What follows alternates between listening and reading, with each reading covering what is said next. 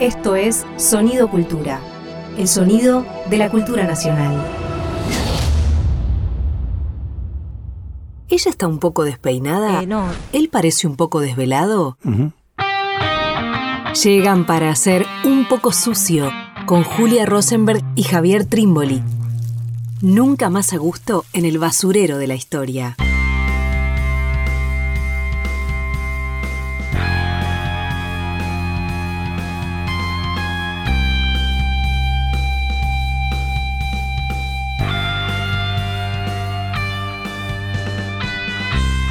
Bienvenidos, bienvenidas a una nueva emisión de Un poco sucio. ¿Cómo está Javier? ¿Qué tal Julia Rosenberg? ¿Cómo estás vos? Muy bien. Contenta porque por primera vez no estamos solos. En realidad nunca estamos solos del todo. Eh, hay que decirlo, siempre estamos con Karina Arellano, Lucía Genaro, Diego el operador.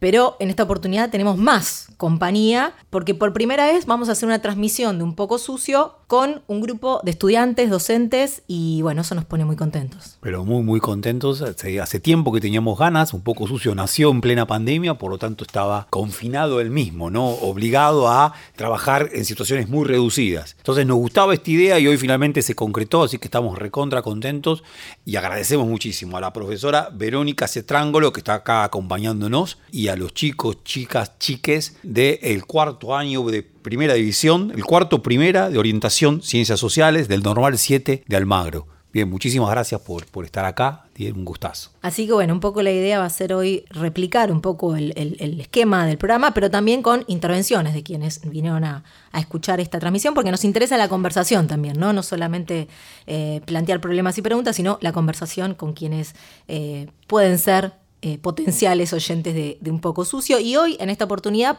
puntualmente vamos a hablar de un tema que hasta ahora no hemos abordado prácticamente, pienso, en el periodo, ¿no? Creo que mucho no nos hemos acercado.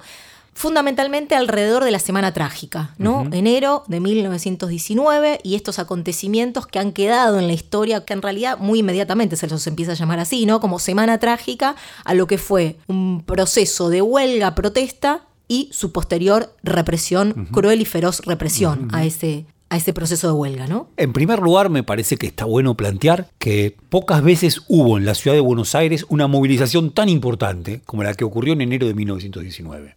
Ya hace más de un siglo. Eh, sin embargo, movilizaciones de esas características, a la vez porque tuvieron un grado de combatividad, un grado de enfrentamiento muy importante, no ocurrieron bien en la ciudad de Buenos Aires. Digo, sabemos del Cordobazo, 1969, decimos, wow, eh, qué lucha, pero recontra, del Tucumanazo, de los Rosariazos. Eh, tenemos muchas de estas luchas distribuidas en el país. Ahora, en la ciudad de Buenos Aires es quizá de las más relevantes. Y con ese carácter de combatividad, ¿no? Porque también tenemos recuerdos de movilización, el 17 de octubre, no Claro, sé, eh, movilizaciones así, pero no de combate, muerte, balas, ¿no? Como hubo eh, en esta semana, en estos días de enero de 1919. Sí, ahí, ahí me parece que eh, obliga a que uno se pregunte en qué consistió esta movilización obrera. Bien, primero un dato muy pequeño y concreto. Eh, los talleres Bacena. ¿Qué eran los talleres Bacena? Una empresa metalúrgica. De las primeras empresas metalúrgicas que había en la Argentina que se estaba iniciando en eso que se llamó sustitución de importaciones, ¿no? El modelo agroexportador, pero necesitado en la coyuntura de la Primera Guerra de sustituir importaciones. Estos talleres Bacenas que estaban ubicados en Parque Patricios, donde hoy está la Plaza Martín Fierro, bien, la Plaza Martín Fierro. eh, estos talleres Bacena se caracterizaban por qué cosas, claro, no había leyes laborales de ningún tipo, por lo tanto, en pos de ahorrar y sobre todo en situaciones de guerra, muy pero muy malos salarios, muy pero muy malos salarios. Y al mismo tiempo contrataban a una mano de obra que estaba dispuesta a trabajar por poquitísimo. Bien, ahora, eso se mezcla en una coyuntura económica muy complicada. ¿Por qué? Porque es una coyuntura económica en donde la economía estaba creciendo mucho por las exportaciones, el desempleo que estaba dejando de ser un problema, pero los salarios eran cada vez más bajos. Entonces, en los talleres Bacena, ¿qué se empieza a pedir? Se empieza a pedir básicamente aumento salarial, descanso dominical. Uno de los reclamos de los trabajadores, uno de los reclamos de los obreros de los talleres Bacena era descansar los domingos. Nada más que eso, descansar los domingos. Por lo menos, ¿no? Eh, por lo menos. Bien, un poquitito. La reducción de la jornada, la reducción de la jornada laboral y el descanso de los domingos. Y por supuesto, el aumento. Al mismo tiempo también la reincorporación de todos los compañeros trabajadores que en lo que había sido todo un año de lucha que en ese entonces estaba llegando a un pico, fueran reincorporados bien, nuevamente a la fábrica. Eso es el origen de un problema. Uno diría demasiado poco para que diera lugar a, como muy bien señaló Julia, la movilización más importante que tuvo la ciudad de Buenos Aires de carácter combativo, de carácter de enfrentamiento en la calle, con barricadas, con incendios. Claro, ¿por qué de algo tan pequeño se produjo algo tan grande? Es una suerte de eh, enigma, que uno lo podía presentar así. Sí, y este carácter de trágico, ¿no? O sea, esa palabra que también es tan contundente para describir un acontecimiento histórico.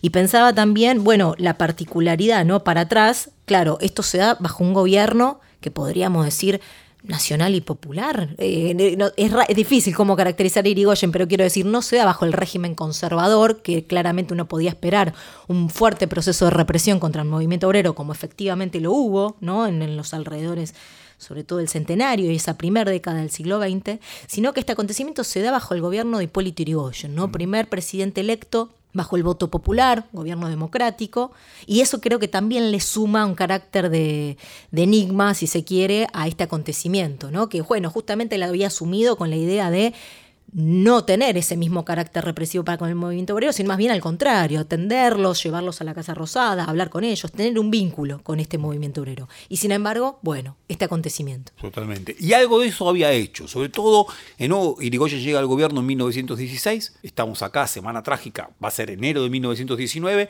en los primeros años del gobierno de Irigoyen se había entendido muy bien, sobre todo con la FOM, la Federación Obrera Marítima, con los trabajadores ferroviarios, había mediado en distintos conflictos siempre a favor de los sindicatos. Otra manera que tenía Irigoyen de distinguirse de los gobiernos de las clases acomodadas, de la élite conservadora. Ahora, acá falla algo. ¿Cómo se empieza a encender el conflicto? El conflicto se enciende fundamentalmente el 7 de enero, se empieza a encender fuerte, casi un calor bárbaro además.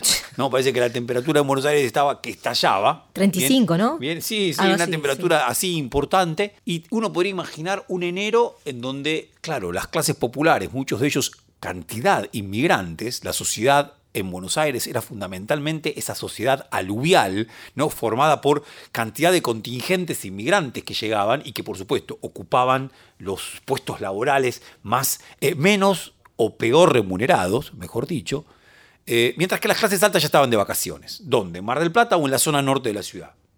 Ahora, 7 de enero ocurre un conflicto importante. Bien, eh, hasta ese momento el gobierno de, eh, de, Irigoyen no había querido tomar mayores cartas en el asunto. Lo cierto es que en ese momento toma alguna, envía a la policía y hay un muerto. Bien, los huelguistas que están organizados, se produce una situación de represión, los huelguistas responden y hay un policía muerto. A ese policía muerto la respuesta es cuatro obreros, cuatro, ni siquiera obreros, cuatro vecinos de Parque Patricios de los alrededores, bien, de los talleres Bacena, asesinados. Eso es el 7, ¿no? Eso es el 7. Y ese es el hecho que produce una enorme conmoción. ¿Por qué? Porque los obreros de Bacena, los obreros de Bacena junto con otros trabajadores organizan y deciden hacer convocar a un paro general para el 9 de enero. En ese entonces no había CGT. No había CGT, no había bien, un nucleamiento único y poderoso de los trabajadores. No había una representación consolidada del conjunto de los trabajadores. Lo que había era, claro, distintas agremiaciones.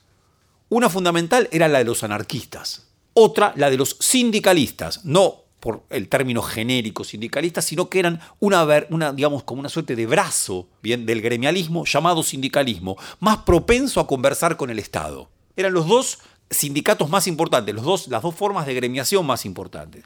Ahora, lo extraño, esta huelga y esta gran movilización no salió ni de los anarquistas ni de los sindicalistas.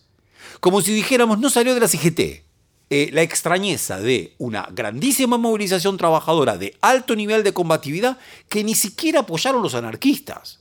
Por esos días, Simón Radovitsky, que era uno de los grandes líderes del, del anarquismo, perdón, en tanto que había sido bueno, un, anarquista que había asesinado a un brutal, a un brutal jefe de policía, el coronel Ramón Falcón, en 1909, se había escapado de la cárcel. Entonces los anarquistas estaban obsesionados, para ellos era esa la noticia. ¿Qué hacemos con Simón Radovitsky? ¿Cómo hacemos para rodear a Simón Radovitsky y apoyarlo? Por lo tanto, ¿qué pasó? Los anarquistas no vieron que en Bacena se estaba incubando un conflicto muy importante, que si se volvió muy importante, lo voy a decir rápido, si se volvió muy importante el conflicto de Bacena fue porque eso que padecían los trabajadores de Bacena, lo padecía el conjunto de los trabajadores de Buenos Aires y de la Argentina porque era altamente representativo, bien, ese padecimiento de lo que ocurría con la clase obrera en la Argentina. No, el no tener el domingo, no tener el, domingo de descanso, bien, los salarios cada vez más bajos, con una economía que además estaba caldeadísima por la inflación. Ante eso entonces, bien, esa injusticia quería ser resuelta con esa movilización. Y si fue abrazada por el conjunto de la clase obrera y de los trabajadores, fue por su carácter representativo. Estamos en un poco sucio hablando de la Semana Trágica y pensaba también, bueno, acá hay un, libro muy interesante que recopila fuentes, crónicas de la Semana Trágica, enero de 1919, de Beatriz Seibel, y que es muy interesante porque recopila justamente fragmentos de diarios, que, donde va contando día a día lo que va pasando. Y claro, toma estas cuatro víctimas del 7 de enero y cuenta que hay dos recolectores de basura, o sea, que no estaban inmediatamente en la huelga, no estaban formando parte del conflicto político. Un muchacho de 18 años, Juan Fiorini, que estaba en su casa tomando mate con sus padres. Y uno último que no cuentan ahí bien cómo se dio, pero esto que decía Javier, ¿no? De alguna manera. Claro, son muertos que no son obreros sindicalizados de la fora, sino que eran gente que estaba en el barrio, en las cercanías de los talleres Bacena, ¿no? Y quiero decir con esto, para sumar a lo que vos venía diciendo Javi, que quizás también una explicación posible de por qué se en un momento se llegó a hablar de 40, 50 mil obreros rodeando, trabajadores rodeando los talleres Bacena, por qué es tan multitudinaria al punto tal que excede a los obreros organizados, puede ser por la enorme crueldad con la que se reprime esto. Quiero decir, la crueldad con la que se reprime excede al conjunto de trabajadores que estaban combatiendo, que estaban pidiendo huelga, que estaban reclamando por derechos laborales, sino que va hacia todo el barrio, hacia toda la población.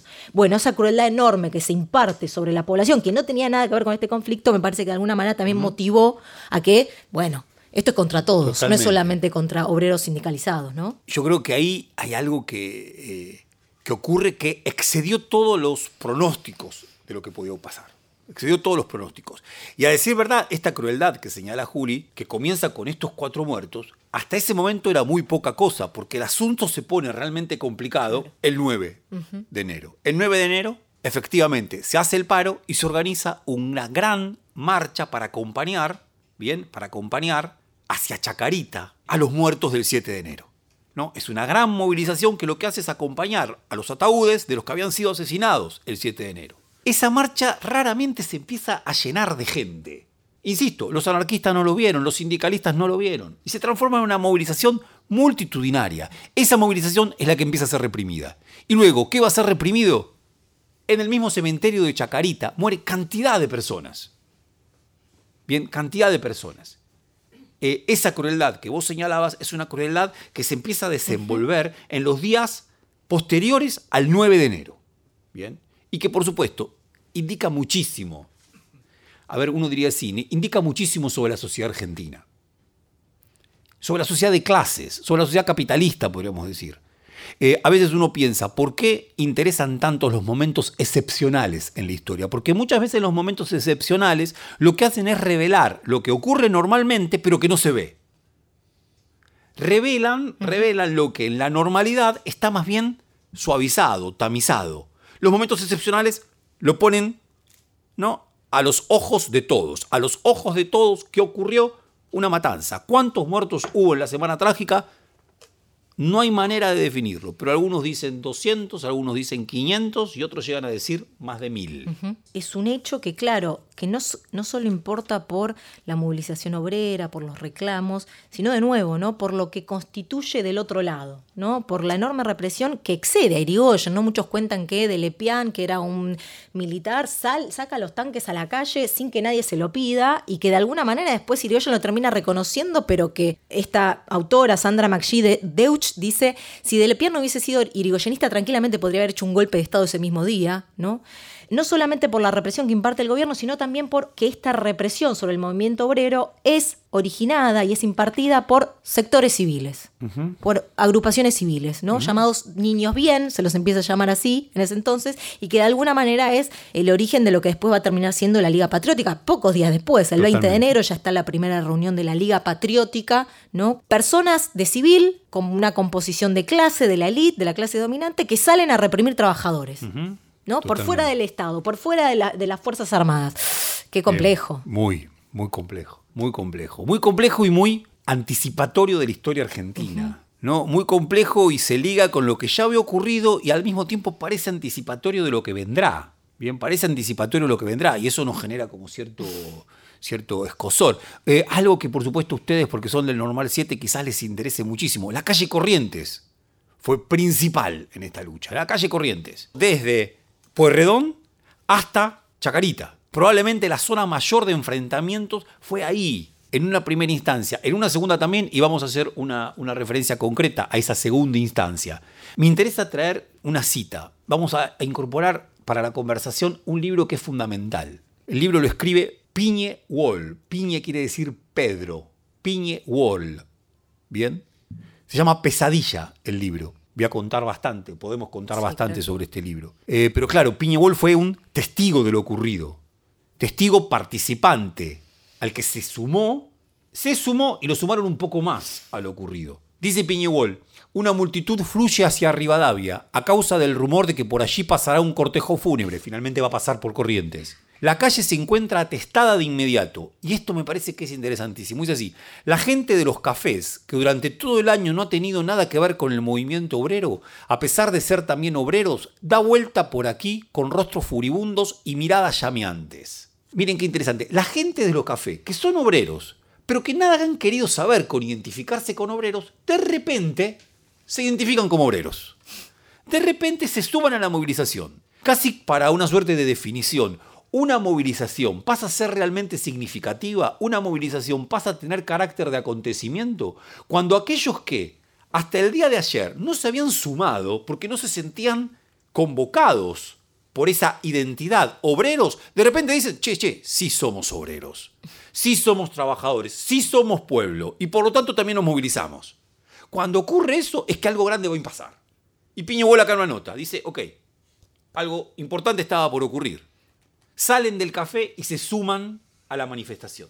Quería eh, marcar que eh, esta autora que trabaja sobre la Liga Patriótica, ¿no? que es estos sectores de derecha ¿no? que empiezan a tomar las armas por sus propias manos y, deja a pasitos de una guerra civil todo este escenario, su libro sobre la Liga Patriótica se llama Contrarrevolución en la Argentina. Y me gustaba la idea de pensar por qué le pone contrarrevolución a un libro sobre la Liga Patriótica. ¿no? y claro, si hay una contrarrevolución es porque hubo una revolución o porque hay una revolución con la cual se está disputando. Bueno, ¿a qué podemos pensar como revolución en todo esto? ¿no? Y bueno, me daba cuenta también que todavía no, no dijimos nada respecto de algo que es fundamental que está sucediendo en este momento. Y aparte de la intriga, está bien. Claro. Detenerlo. que es, claro, la revolución rusa, ¿no? que va a estar todo el tiempo detrás como fantasma. En 1917 estalla la revolución rusa, poco tiempo antes de lo que estamos contando, un año y pico antes y claro, va a ser un enorme fantasma que la revolución rusa comunista empiece a contagiarse por el mundo, ¿no? Alemania tiene agite obrero a partir del, movimiento espartaquista muy importante y, bueno, como decía Javier antes, una sociedad plagada de inmigrantes, de gente que había venido de esa zona, bueno, empieza a sospecharse que eso también está pudiendo pasar en nuestro país, en un movimiento obrero que además empieza a reclamar y empieza a combatir. Bueno, se empieza a leer rápidamente esto como fantasma, ¿no? Como la posibilidad, el peligro, la amenaza de que eso esté pasando en nuestro país. Y por eso esta derecha busca también una, una contrarrevolución, ¿no? Sí, ahí está buenísimo. Eh, así todo, me parece que está buenísimo el título del nombre del libro que está citando Julia, Ahora bien, dudaría de que se tratara de una revolución. Dudaría. Sí hubo una contrarrevolución, pero no hubo revolución. Hubo el vigor, hubo la crueldad que siempre tiene una contrarrevolución, sin que hubiera habido una revolución. Eso es de lo más delirante. no, eso es lo más delirante. Julia, con muchísima. Bueno, claro, 1917 Revolución Rusa, Rosa Luxemburgo y Karl Liebknecht, dos grandes líderes espartaquistas, van a ser asesinados en ese enero de 1919.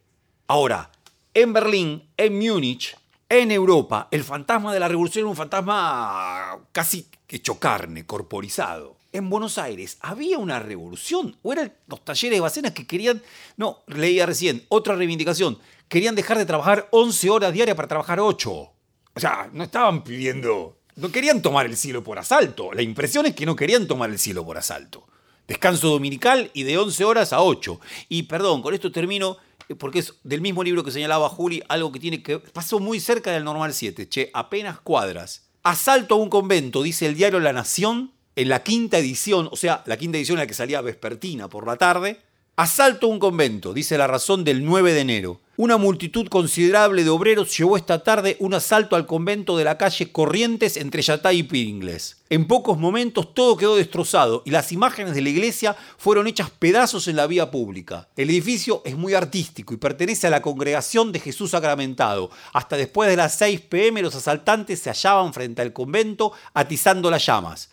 Dice esto el diario, pero Piñegol, que escribe este libro ahí nomás, dice, Ocurrió, ¿por qué? Porque desde el interior del convento había policía que estaba parapetada disparando contra la multitud. Por tanto, se produjo un enfrentamiento. Y fue ese el enfrentamiento que terminó causando este incendio. Eh, entonces, cada vez que pasemos por Jesús sacramentado, recordemos esto. Nos vamos a este primer bloque escuchando La Internacional de Acorazado Potenki.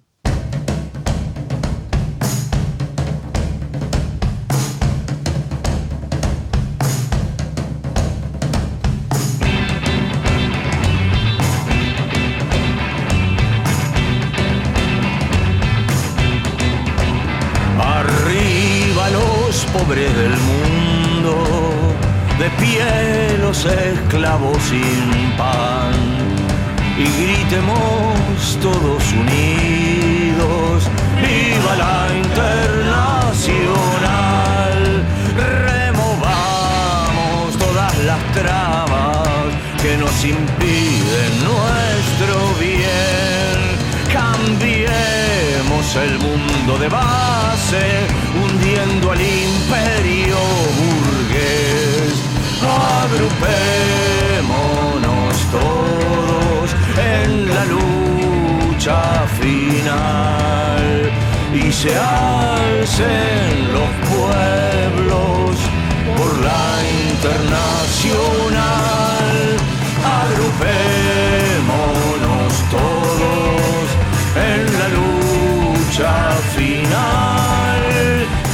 se alcen los pueblos con valor internacional. Y se alcen los pueblos con valor por la internacional.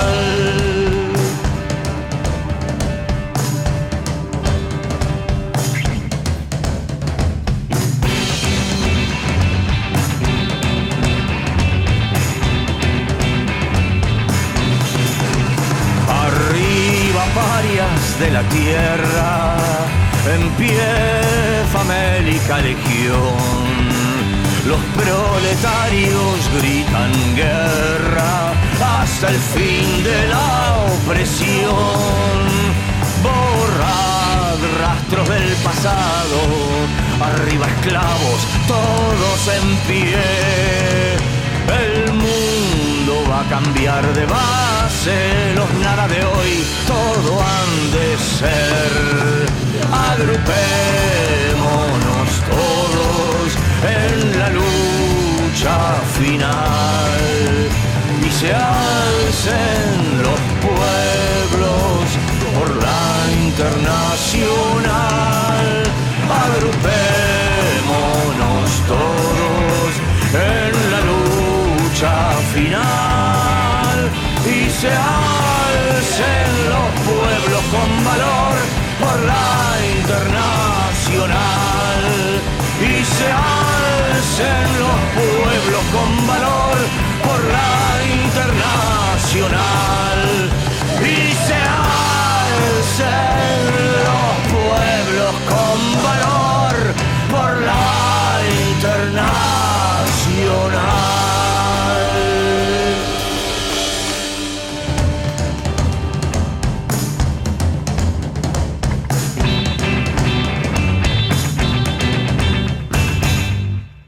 Estás escuchando un contenido con, con- del Ministerio de Cultura. Seguimos en un poco sucio en el segundo bloque y veníamos hablando sobre Semana Trágica y como veníamos anticipando, esta segunda, esta segunda parte nos va a interesar conversar con los y las estudiantes de cuarto año de El normal. el Normal 7 La está, por favor, perdón. Y con Verónica, también su docente, a quien le vamos a pasar la palabra, que quería comentar algo. Sí, bueno, gracias Julia, Javier. Eh, no, yo lo, lo que venía pensando recién mien- mientras los escuchaba, tiene, y, y un poco ustedes lo, lo iban introduciendo, me parece, en, en la conversación cuando, cuando se habló de, de este enfrentamiento en plena Avenida Corrientes, a cinco cuadras de donde ya en ese momento además funcionaba el normal número 7, eh, incluso como escuela primaria. Pienso, digo, no sé, pienso en los chicos saliendo de la escuela y que esté pasando el cortejo fúnebre de, de los obreros y a las cinco cuadras entrar a los tiros. Por un lado se, se me cruzó esa imagen. Pero además, eh, bueno, habiendo leído también el, el libro de Opinion Wall, Pesadilla, eh, se me ocurre pensar qué pasó de una marcha obrera o de cómo había empezado la represión a convertirse esto en, en una cacería de judíos inmigrantes. Eh, en, en- esas zonas de Buenos Aires también, estamos hablando también Barrio de Once, estamos por Villa Crespo, digamos, ¿qué, qué es lo que pasó ahí? Y si se puede, no, no para extendernos un montón, porque esto llevaría programas y programas de radio, pero si, si se puede pensar qué, qué antecedentes o qué pistas había eh, antes de, de enero de 1919. O si, si- si era solo por la Revolución Rusa nada más.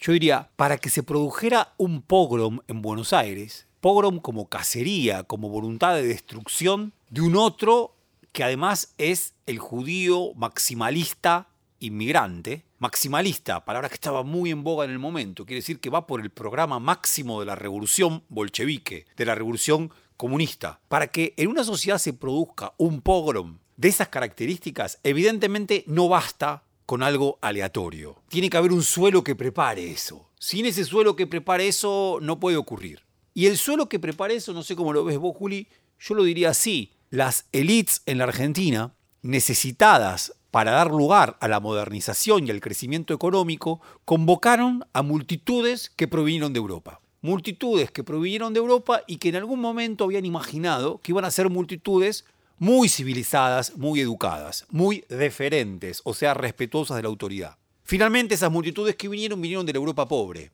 y a la vez trajeron, en algunos vectores de esa multitud, ideologías de carácter contestatario, el marxismo, el anarquismo. Ahora, ¿qué ocurrió? Para esas élites que conformaron y que hicieron todo para que se constituya ese tipo de sociedad multitudinaria, masiva, inevitablemente inmigrante, de repente esa sociedad se les volvió un peligro. Eso que crearon pasó a ser objeto de su más enorme temor, porque lo desconocían y porque no estaban en lo más mínimo preocupados por entenderlo, por conocerlo, por legislar, por protegerlo, por hermanarlo, por integrarlo a la Argentina. Bueno, yo diría por ahí, hay algo, de- yo diría así, un acceso de neurosis paranoica como el que derrapó en 1919 a las elites, a los niños bien, decía Juli, bien, o sea, de las clases altas, que salieron a reprimir por cuenta propia y a matar inmigrantes y a matar judíos maximalistas. Para que eso haya ocurrido, evidentemente había algo de crecimiento, una paranoia ante aquello que desconocían, que habían ayudado a crear y desconocían, y no habían sabido cómo integrar. La reacción fue esta. Sí, solo agrego un- una cosa que me parece interesante esto que decís, las clases dominantes, los grupos dirigentes que convocaron a las masas inmigrantes a que vengan a poblar, lo hicieron también basándose en un desprecio muy grande similar al que después van a tener por estas masas inmigrantes contra el indio, ¿no? Contra el indio y contra el gaucho. Quiero decir, casi como si pudiéramos hacer una historia un poco de más largo plazo, donde ese odio de las clases dominantes por los sectores populares ya estaba antes de que estuviera esta masa inmigrante, que en todo caso esta masa inmigrante iba a venir a superar al indio y al gaucho que había antes, ¿no? Y con lo que se encuentran es que no. Y la violencia que ejercieron sobre el indio y sobre el gaucho de alguna manera no es tan distinta a la que ejercieron en la Semana Trágica contra los obreros. Creo que quizás también nos sorprende tanto porque es en la ciudad de Buenos Aires. Si hubiese ocurrido en el Chaco o en Formosa, no sé si, si tendría tanta, tanta relevancia ¿no? en, nuestra cultura, pero me parece que hay algo de una violencia contra los sectores populares que no es tan extraña eh, si, la, extendemos una mirada de, más largo plazo. ¿no? Y claro, eh, Verónica, ustedes contaban que vieron hace poco el incendio a la carpa de Frank Brown, ¿no? un payaso que se da eh, en el centenario, y también recordábamos antes a Radovisky, que asesina a Ramón Falcón. Quiero decir, la década del 10 del siglo XX es particularmente salvaje, cruel respecto de los sectores populares, ¿no? Casi como si el régimen conservador hubiese tomado una arista ideológica eh, todavía mucho más conservadora eh, y sin pruritos en manifestar esa, esa violencia hacia estos sectores, bueno, que además el anarquismo estaba muy eh, increyendo, ¿no? Entonces, bueno, había que, que ordenar eso de alguna manera. El pánico por la revolución que se está extendiendo en Europa le suma un puntito más. Algo que ya estaba. ¿no? Y me parece interesantísimo esto que está señalando Julia. Había cierto entrenamiento en el odio y en la crueldad que se había ejercido sobre el indio. Y ahora en todo caso, y ahora necesariamente, para esta lógica, se ejerce sobre este inmigrante judío maximalista.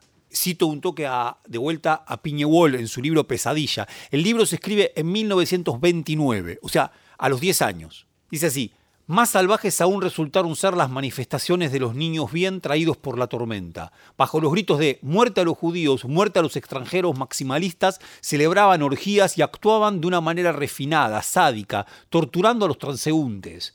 He aquí que detienen a un judío y después de los primeros golpes, de su boca mana sangre en abundancia. En esa situación le ordenan cantar el himno nacional. No puede hacerlo y lo matan en el mismo lugar.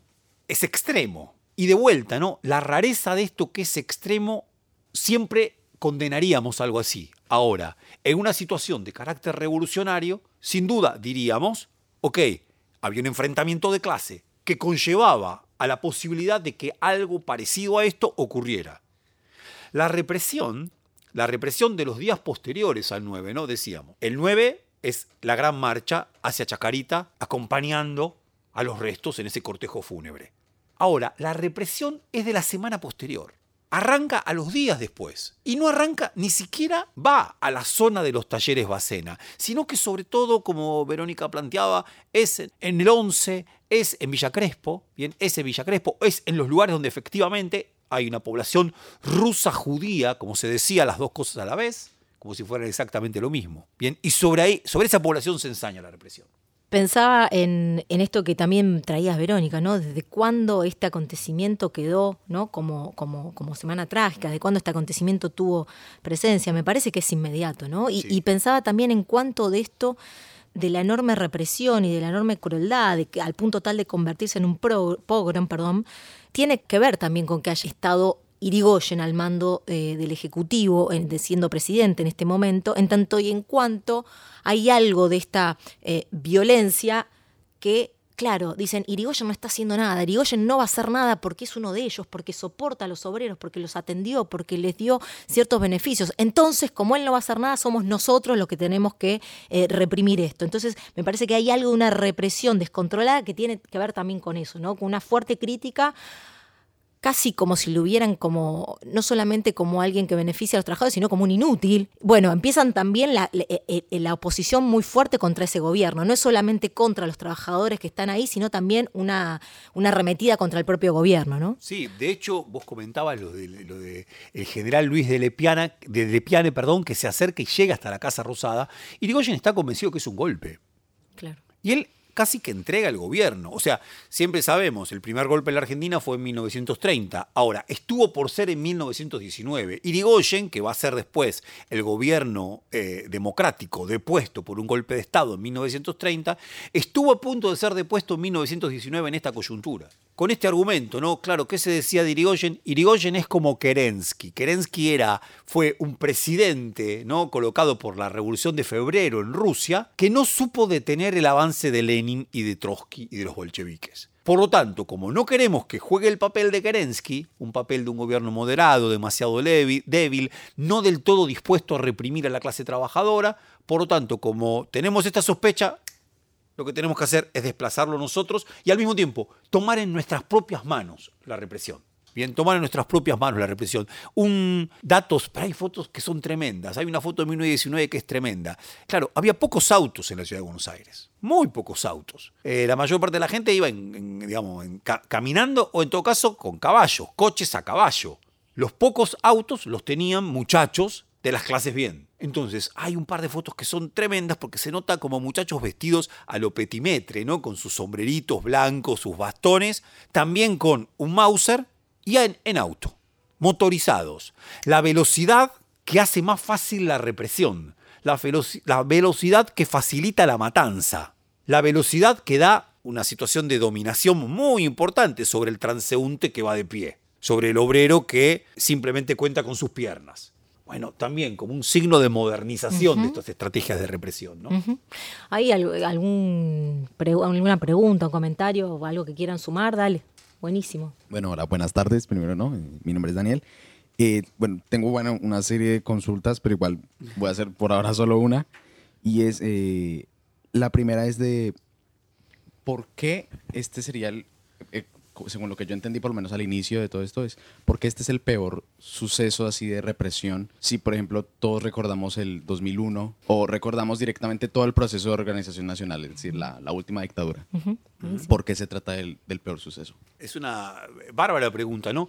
Claro, en el 19 y 20 de diciembre de 2001 hubo fortísima represión. Una fortísima represión en la ciudad de Buenos Aires, en el Gran Buenos Aires, Bien, y también desparramada en el resto del país. Ahora, las víctimas que se cobró esa represión, lo quizás lo estamos haciendo de una manera muy, muy brutal, ¿no? muy cuantitativa. Las, las víctimas que se cobró, claro, fueron, tuvieron otra dimensión. Quizás hay alguna, no, pero sí, alrededor de 35 víctimas. En alrededor de 35 víctimas. O sea, un número que uno maneja y dice, bueno, es una barbaridad, pero también habla de qué cosa, de una sociedad civil que en un momento tan crítico como el 2001 tenía chances, tenía la capacidad para poner ciertos límites a la represión.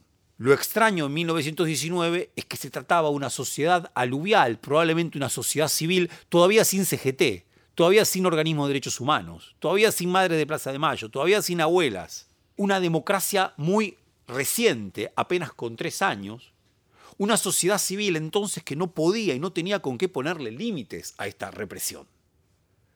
Por lo tanto, los números de la represión son números, decíamos, ¿no? que, van de 200 a más de 1000. Eso. A la vez también a mí me llama la atención también, ¿no? Más allá de lo que fue la represión en el conurbano bonaerense, 2001 está muy centrado en la Plaza de Mayo. Muy centrado en la Plaza de Mayo. Acá fue extendida la represión, extendida la movilización y extendida la represión, por ese genial, ¿no? ese, ese notable vector que es la Avenida Corrientes, que cruza la ciudad, ¿bien? De este a oeste. Por ahí lo vería, ¿bien? Por ahí lo vería. Y yo esto, y una última cosa, Juli, además, me parece también porque se trata de una sociedad, la Argentina de comienzo del siglo XX, que está empezando a ser moderna. Y las promesas de la modernidad tenían que ver con erradicar la violencia. No, si hay algo que a Sarmiento, nuestro gran padre de la modernidad, le interesa de esa experiencia civilizatoria, es que finalmente se van a dulcificar las costumbres, así decía él. Que va a haber algo de la barbarie que va a tener retroceso, y si la barbarie tiene retroceso, la muerte también tiene retroceso. Eso creía Sarmiento. Suponía, incluso suponía, ok, terminemos con los gauchos revoltosos, terminemos con los indios que no se acomodan, pero para inaugurar un tiempo, finalmente civilizado. Claro, hay algo de este 1919 que al ocurrir ahí es un impacto, realmente, hoy uno lo ve y seguro, es como una suerte de... nuestra entrada a la modernidad del siglo XX fue tremenda. Y esta es la entrada. Por eso quizá agrandamos ¿no? o, le damos este significado. Sí, solo para sumar, eh, me parece que también para reforzar solo algo que de alguna manera veníamos diciendo, ¿no? que hay algo en este acontecimiento de una represión que la impone no el Estado, o no tanto el Estado, o no solo el Estado, sino grupos civiles. Y eso es diferente, ¿no? Eso es diferente casi como si dijéramos que las clases dominantes que habían tenido el poder en la Argentina hasta 1916 no se bancaron perder ese poder en manos de un caudillo como era Irigoyen, que representaba la voluntad popular y que se quedaron con la vena así de perder ese poder y que entonces en los años siguientes van a estar todo el tiempo operando para de alguna manera retomar ese poder, ¿no? Bueno, me parece que esta represión en manos de grupos civiles, de niños bien, habla un poco también de una clase social que no quiere todavía del todo someterse a las leyes de la democracia. ¿no? Eso por un lado y por otro lado, más que decir que uno fue más o menos, para mí está interesante toda esa genealogía que vos planteaste de hechos históricos, pensarlos en una línea, ¿no? Pensar qué tienen en común, más que eh, cuál fue más o menos represivo, sino, bueno, esto que decía Javier también en un punto, ¿no? ¿Qué tiene de inaugural, qué tiene de comienzo lo que sucede en la Liga Patriótica, que después, como vos decías, ¿no? El terrorismo de Estado en la Argentina, incluso lo que sucede años antes con la AAA, bueno, resuena mucho a la Liga Patriótica Argentina, ¿no? Entonces está bueno como pensar en ese continuum y diría ¿no?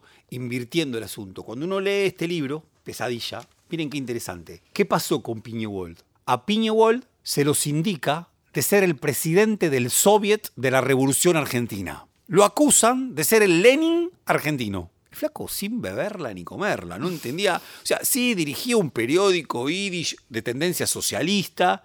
Él había migrado de Polonia a la Argentina, se había nacionalizado por lo tanto hablaba castellano muy bien. Y dicen, bueno, vos sos el responsable de todo esto, vos sos el Lenin. Lo llevan al departamento de policía, lo torturan. De una manera... Bueno, por eso se llama el libro Pesadilla, es una pesadilla la que ha vivido. Tanto es lo que vive, lo que soporta, que cuando escribe este libro, no lo escribe en castellano, lo escribe en yiddish, en 1929, para que no se lo lea porque tiene miedo, para que lo lean solamente sus conocidos. ¿Saben cuándo se traduce al castellano? Recién en 1987. Con el eco del terrorismo de Estado se lo traduce. Como si se reactivara la semana trágica en su significado después del terrorismo de Estado. Ahora, porque voy a algo que planteaba Verónica antes, recontra interesante. Es cierto, desde el comienzo se dice semana trágica. Pero ¿se conocía todo esto que dice Pinewall? Sí se conocía. Se conocía. Eh, hay una novela que yo un cuento largo que recomiendo muchísimo. Se llama Una semana de Holgorio, de Arturo Cancela, un escritor que después, no por nada, estuvo muy ligado al peronismo. Cuenta cosas muy parecidas, todo en un tono medio de comedia dramática, porque en verdad es un muchacho de las altas clases que se levanta a las 12 del mediodía, el 9 de, de enero, para ir al hipódromo, porque pertenece a las clases altas. Y se mete en un lío tremendo, lo terminan a él sindicando de que es el responsable de la revolución se llama Dillon de apellido y le dicen que se llama Dilinov. Entonces, que es un judío líder maximalista de la revolución. Entonces pasa de todo y dice cosas muy parecidas. Dice, esto es una pesadilla. No lo puede creer. Todo termina como una farsa porque después el comisario le dice, ah, me hubieras dicho que era socio del, del Jockey Club. Si me decías que era socio del Jockey Club, yo no te acusaba de nada. Pero lo cuenta todo Arturo Cancela, es lo mismo. Ahora uno dice, che, ¿por qué nos sorprendimos tanto? ¿Por qué con enorme amor lo digo, todos los compañeros, las compañeras, las camaradas, los camaradas se sorprendieron tanto con lo que fue el golpe de Estado del 76, si en la Argentina ya había habido represiones así, muy similares. Después del golpe dijimos, nunca había pasado algo así. Ah, no, lee Piñuol. Por supuesto, también podemos decir, como señalaba Juli muy bien, ok, ¿qué pasó con el Chacho Peñalosa? ¿O qué pasó, bien, con los Ranqueles? ¿Qué pasó con los Namuncurá? Bueno, y ahí seguimos. Sí, pero Verónica, ahí estamos. Algo muy breve por, por eh, lo que decía Julia hace eh, unos minutos. O Javier, si esto en vez de pasar en la ciudad de Buenos Aires hubiese pasado en ese momento en el Chaco en Formosa, quizás no hubiera tenido tanta repercusión. Lo cierto es que pasó dos años después en el, sur de, en el sur del sur, en el sur de la Patagonia. Y no sé, incluso cuantitativamente hablando, fue muchísimo más. Sí abarcativo. Sí. sí, y luego en Napalpí podríamos decir también, claro, totalmente.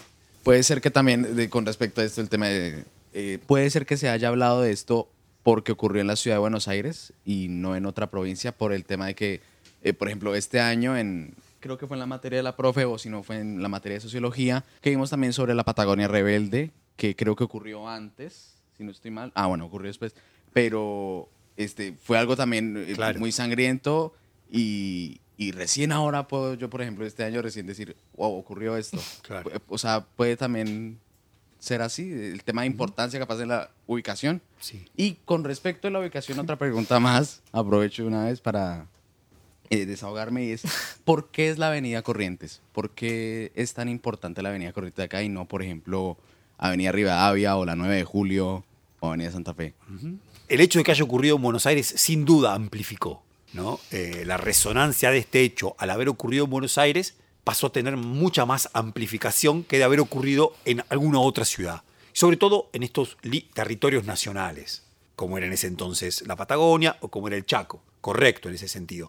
No, después respecto de la Avenida Corrientes, también es importantísima Rivadavia, también es importantísima Córdoba. Ahora, eh, la Avenida Corrientes eh, eh, era impo- importantísima porque liga Chacarita y liga dos puntos y que continuaba en triunvirato y ligaba, era la- casi como eh, la partida de Buenos Aires hacia el oeste era a través de la Avenida Córdoba, la Avenida Corrientes, perdón. Sí, hoy es un punto de encuentro. La sociabilidad porteña hoy muchísimo tiene que ver con esa avenida. Bueno, hemos llegado al final. Queríamos agradecerle a todos y todas los que vinieron eh, por, por- por venir, para- justamente. Eh, contarles que vamos a seguir haciendo esto de invitar a escuelas, institutos de formación docente, agrupaciones que quieran venir a escuchar un poco sucio y conversar sobre Buenísimo. diferentes temas. Aquellos que quieran, eh, les pedimos que escriban al cckirchner.educacion.gmail.com y bueno, ahí se solicita la posibilidad de venir y, y combinamos y También una visita al Centro Cultural. una visita a Centro Cultural que también hicieron quienes nos están escuchando hoy acá en vivo. Y bueno, ojalá puedan venir muchos y muchas. Nos gusta mucho la posibilidad de conversar, así que Bueno. los invitamos y las invitamos a que lo hagan. ¿Algo más? No, agradecer, como Julia dijo, cuarto primera orientación sociales del Normal 7, contentísimos que hayan estado acá. Nos vamos escuchando La mano ajena de Cumbia Klesmer. Muchas gracias, che.